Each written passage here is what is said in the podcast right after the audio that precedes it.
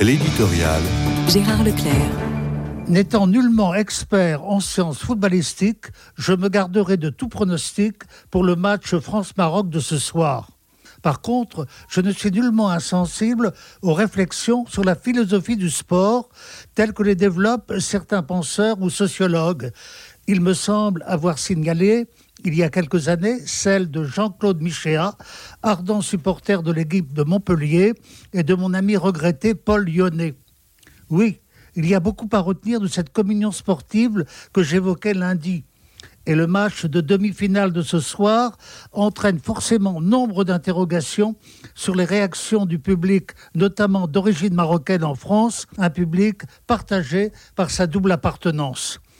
On évoque à ce propos les mauvais souvenirs d'un match au Stade de France en octobre 2001 où la Marseillaise avait été sifflée et les supporters avaient envahi la pelouse, la compétition n'étant même pas terminée mais il s'agissait d'un match France-Algérie.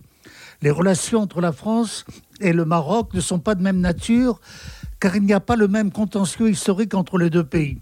Le Monde publie une enquête assez approfondie, d'où il résulte que la double appartenance nationale crée des sentiments contrastés de la part de ceux qui ne parviennent pas à détester l'équipe du pays où ils vivent et où beaucoup sont nés. Mais il est vrai aussi qu'il y a une dimension internationale dans cette Coupe du Monde qui place le royaume chérifien en vedette de l'Afrique et même du monde musulman. Il est décidément bien difficile d'abstraire le sport des équilibres politiques.